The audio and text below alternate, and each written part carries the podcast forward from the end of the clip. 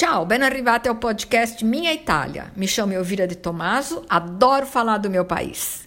Hoje irei falar de uma das cidades mais antigas do mundo, localizado na região da Basilicata, ao centro-sul da Itália, a cidade de Matera. Seu território testemunha um dos mais antigos assentamentos desde a era paleolítica. Por cerca de 7 mil anos, a vida humana se desenvolveu sempre no mesmo lugar, numa área rochosa ao lado de uma grande fenda de rochas calcárias, chamada de gravina. A cidade se desenvolveu nas rochas em grutas e cavernas, que serviam de moradia. O primeiro lugar a ser construído foi chamado de Tivita, onde hoje é o centro histórico e onde se encontra a Catedral do século XIII, dedicada à Madonna della Bruna, protetora da cidade. No período romano, a cidade era toda murada e na parte baixa havia grandes espaços abertos com numerosas grutas e grandes blocos de rochas. Por isso, os dois bairros existentes eram chamados de Sassi, que significa pedras. E foi nesses locais que se instalaram as casas rurais dentro das grutas e cavernas, dividindo a cidade em dois bairros, o Sasso Caveoso e o Sasso Barizano. O povo que veio da Capadócia, da Anatólia e Armênia levaram a cultura de viver dentro das cavernas e levaram também a arte rupestre, que pode ser vista em algumas grutas e nas pequenas igrejas. A cidade teve várias invasões durante os séculos, mas no início do século XI, o país foi refundado pelos bizantinos. E seus descendentes que se sucederam sempre mantiveram a cidade em excelente estado. Até que em 1133, a coroa de Fernando II de Aragão doou a cidade de Matera como um feudo ao conde Carlo Tramontano, que doou à família Orsini até o final do feudalismo, em 1638. Em 1663, a cidade foi incorporada à Basilicata e nomeada capital, quando teve o seu melhor e mais próspero período político, até 1806.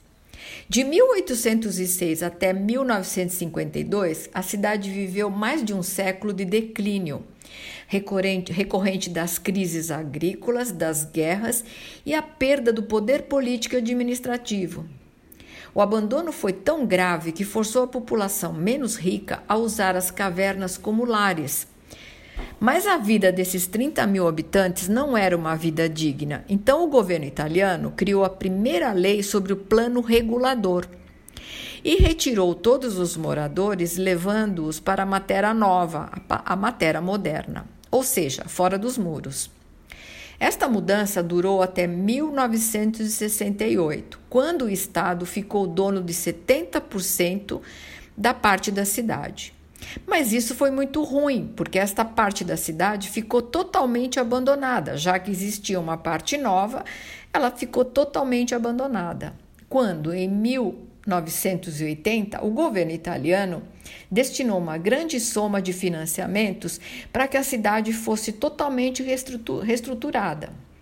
E em 1993, a Unesco começou um processo de fazer a cidade tornar-se patrimônio da humanidade.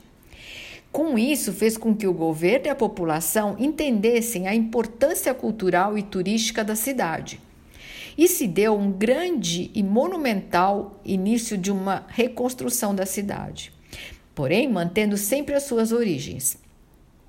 Matera passou a ser um dos destinos mais procurados do sul da Itália. O primeiro a ver a importância da cidade foi o cineasta Pier Paolo Pasolini, quando filmou o Evangelho segundo São Mateus, em 1964, pois a cidade se assemelhava muito à antiga Jerusalém. Depois vieram A Paixão de Cristo de Mel Gibson, o remake de Ben-Hur, a série Maria Madalena, A Mulher Maravilha e ultimamente foi rodado o último filme de 007, Sem Tempo para Morrer. Outro fato importante é que em 2016 a cidade concorreu para ser a capital europeia da cultura. E ela ganhou, ela ficou sendo a capital europeia da cultura de 2019, concorrendo com mais de 20 cidades europeias. Bem, agora que você já conhece um pouco da história da encantadora e apaixonante cidade de Matera, vamos visitá-la. Eu aconselho ficar hospedado na cidade, porque só assim você poderá viver esta incrível experiência da cidade das cavernas.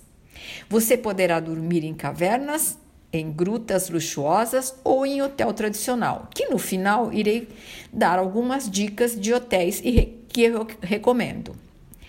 Como disse anteriormente, a cidade foi totalmente reestruturada. E a grande maioria das grutas hoje viraram charmosos e luxuosos pequenos hotéis, restaurantes e lojas. Passeie pelas vias admirando a arquitetura única das cavernas que narram a capacidade do homem de se adaptar perfeitamente ao ambiente e ao contexto natural utilizando habilmente recursos simples, como a temperatura constante dos lugares escavados, o cal branco para o combate às pragas, a construção de um modo que pudessem controlar a saída da água da chuva e monitorar os fenômenos meteorológicos. Você poderá ainda visitar uma gruta-museu onde você vai entender como eram essas, essas moradias, que além de acomodarem seus habitantes, também moravam junto seus animais, sobretudo no inverno, em um único cômodo e um banheiro. Para se visitar e conhecer a cidade, eu aconselho que você pegue um guia local, porque a cidade parece um grande labirinto e você poderá se perder. Mas se você acha que não é necessário, tudo bem. Comece pela parte alta, vá descendo. Visite algumas igrejas rupestres, que são particularmente muito interessantes, porque representam uma significativa fase da história humana. Estes lugares testemunham a passagem evolutiva do homem e da era pré-histórica ao cristianismo. Na realidade, as igrejas rupestres estão localizadas em lugares onde antigamente tinham particular importância e muito provavelmente já eram locais de culto nas civilizações rupestres que precederam a era cristã. As mais visitadas são a igreja de Santa Maria de Idris, que fica dentro do Saço Caveoso, e perto tem a igreja de São Pedro, que fica também na praça homônima. A posição é estupenda porque oferece um panorama único sobre a cidade e sobre a Gravina. A igreja de Santa Lucia Alemalve, a igreja rupestre, que está localizada nas vizinhanças da Santa Maria de Idris, é o primeiro povoado monástico feminino da ordem beneditina, existente desde o século VIII, e o mais importante na história de Matera. No interior da igreja estão presentes algumas pinturas em murais muito lindas e importantes da cidade. No Sasso Barizano está a maior igreja rupestre da cidade de Matera, a São Pedro de Barizano. Por meio de investigações arqueológicas, foi possível identificar o primeiro edifício rupestre subterrâneo, que se remete aos séculos 12 e 13. Outra igreja importante é a Catedral, localizada na Piazza Duomo, no ponto mais alto da cidade, que sempre foi a parte mais desenvolvida. A igreja possui um raro exemplo de estilo românico do século XII. Ela possui também um campanário de 50 metros. Em seu interior se encontra um belíssimo afresco bizantino da Madonna della Bruna. Saindo da igreja, vá até a praça, onde você vai encontrar um belíssimo balcão panorâmico com vista para a parte baixa da cidade. Vá descendo até a via do cinema, onde você pode percorrer a via crucis dos filmes da Paixão de Cristo, de Ben-Hur, e você irá se sentir dentro do filme. Visite o Museu Nacional de Arte Medieval e Moderna e finalize no balcão panorâmico Belvedere Guerricchio, mas faça isso ao pôr do sol, quando a cidade começa a se iluminar e o que nos dá a impressão que ela é totalmente dourada, um espetáculo à parte. Agora vou indicar para vocês alguns hotéis que eu gosto muito. Aliás, o meu queridinho, desde que ele foi inaugurado em 2001, é o Palazzo Gattini, um hotel cinco estrelas luxo, localizado num palácio do século 15, que pertence desde sempre à família Gattini e está localizado ao lado da catedral.